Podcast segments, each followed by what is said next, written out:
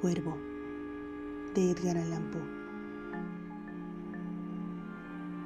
Una vez, al filo de una lúgubre medianoche, mientras débil y cansado, en tristes reflexiones embebido, inclinado sobre un viejo y raro libro de olvidada ciencia, cabeceando, casi dormido, oyóse de súbito un leve golpe, como si suavemente tocaran, tocaran a la puerta de mi cuarto. Es, dije musitando, un visitante tocando quedo a la puerta de mi cuarto. Eso es todo y nada más.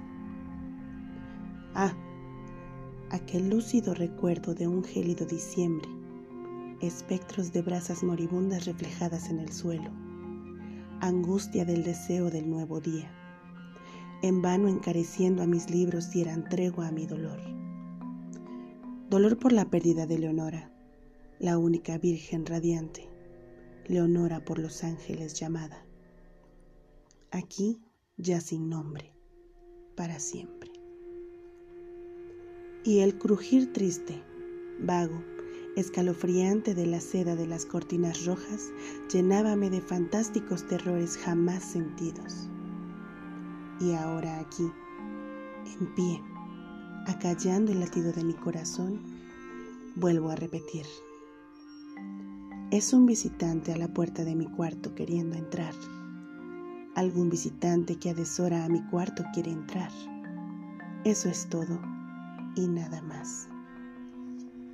Ahora mi ánimo cobraba bríos y ya sin titubeos, Señor, dije, oh señora, en verdad vuestro perdón imploro, mas el caso es que, adormilado cuando vinisteis a tocar quedamente, tan quedo vinisteis a llamar, a llamar a la puerta de mi cuarto, que apenas pude creer que os oía. Y entonces abrí de par en par la puerta. Oscuridad y nada más. Escrutando hondo en aquella negrura permanecí largo rato, atónito, temeroso, dudando, soñando sueños que ningún mortal se haya atrevido jamás a soñar. Mas en el silencio insondable la quietud callaba, y la única palabra ahí proferida era el balbuceo de un nombre. Leonora, pronuncié en un susurro, y el eco lo devolvió en un murmullo. Leonora. Apenas esto fue y nada más. Vuelto a mi cuarto, mi alma toda, toda mi alma abrazándose dentro de mí, no tardé en oír de nuevo tocar con mayor fuerza. Ciertamente, me dije, ciertamente algo sucede en la reja de mi ventana. Dejad, pues, que vea lo que sucede ahí, y así penetrar pueda en el misterio. Dejad que a mi corazón llegue un momento el silencio, y así penetrar pueda en el misterio es el viento y nada más. De un golpe abrí la puerta y con suave batir de alas entró un majestuoso cuervo de los santos días idos. Sin asomos de reverencia, ni un instante quedo, y con aires de gran señor o de gran dama, fue a posarse en el busto de palas sobre el dintel de mi puerta. Posado inmóvil, y nada más. Entonces, este pájaro de ébano cambió mis tristes fantasías en una sonrisa, con el grave y severo decoro del aspecto de que se revestía.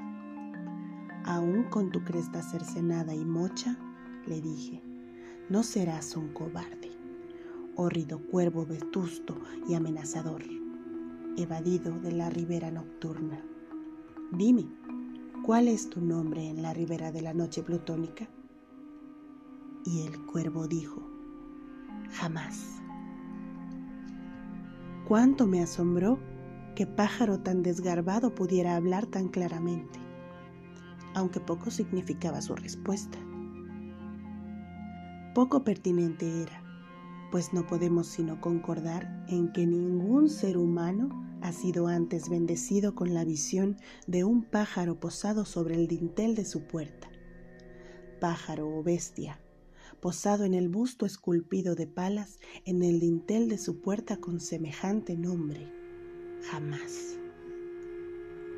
Mas el cuervo, posado solitario en el sereno busto, las palabras pronunció como virtiendo su alma solo en esas palabras. Nada más dijo entonces, no movió ni una pluma. Y entonces yo me dije, apenas murmurando, otros amigos se han ido antes. Mañana él también me dejará, como me abandonaron mis esperanzas. Y entonces el pájaro dijo, jamás. Sobrecogido al romper el silencio tan idóneas palabras, sin duda pensé, sin duda lo que dice es todo lo que sabe, solo su repertorio aprendido de un amo infortunado a quien desastre impío persiguió, acosó sin dar tregua hasta que su cantinela solo tuvo un sentido, hasta que las hedechas de su esperanza llevaron solo esa carga melancólica de jamás jamás. Mas el cuervo arrancó todavía de mis tristes fantasías una sonrisa. Acerqué un mullido asiento frente al pájaro, el busto y la puerta. Y entonces, hundiéndome en el terciopelo, empecé a enlazar una fantasía con otra, pensando en lo que este ominoso pájaro de antaño, en lo que este torvo, desgarbado, hórrido, flaco y ovinoso pájaro de antaño quería decir graznando. Jamás.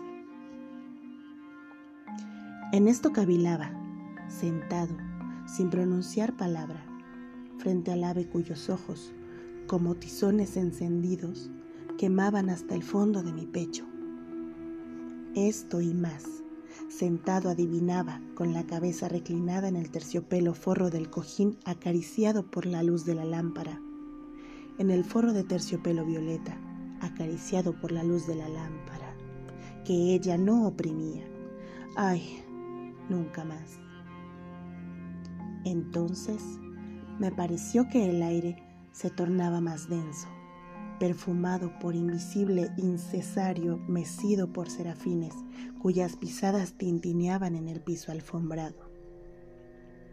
Miserable, dije tu Dios te ha concedido, por estos ángeles te ha otorgado una tregua, tregua de nepente de tus recuerdos de Leonora. Pura, oh pura esta dulce nepente, y olvida a tu ausente Leonora. Y el cuervo dijo, jamás.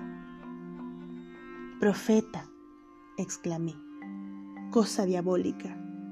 Profeta, sí seas pájaro o demonio enviado por el tentador, o arrojado por la tempestad a este refugio desolado e impávido, a esta desértica tierra encantada, a este hogar hechizado por el horror. Profeta, dime, en verdad te lo imploro. Ay, dime, ¿hay bálsamo en Galad? Dime, dime, te imploro y el cuervo dijo, jamás. Profeta, exclamé, cosa diabólica. Profeta, sí, seas pájaro o demonio, por ese cielo que se curva sobre nuestras cabezas, ese Dios que adoramos tú y yo. Dile a esta alma abrumada de penas si en el remoto Edén tendrá en sus brazos a una santa doncella llamada por los ángeles Leonora. Tendrá en sus brazos a una rara y radiante virgen llamada por los ángeles Leonora. Y el cuervo dijo, jamás. Sea esa palabra nuestra de partida, pájaro o espíritu maligno, le grité presuntuoso. Vuelve a la tempestad y a la ribera de la noche plutónica. No dejes pluma negra alguna, prenda de la mentira que profirió tu espíritu. Deja mi soledad intacta. Abandona el busto del dintel de mi puerta. Aparta tu pico de mi corazón y tu figura del dintel de mi puerta. Y el cuervo dijo, jamás. Y el cuervo nunca emprendió el vuelo. Aún sigue posado, aún sigue posado en el pálido busto de palas, en el dintel de la puerta de mi cuarto. Y sus ojos tienen la apariencia de los de un demonio que está soñando. Y la luz de la lámpara que sobre él se derrama tiende en el suelo su sombra. Y mi alma del fondo de esa sombra que flota sobre el suelo, no podrá liberarse, jamás.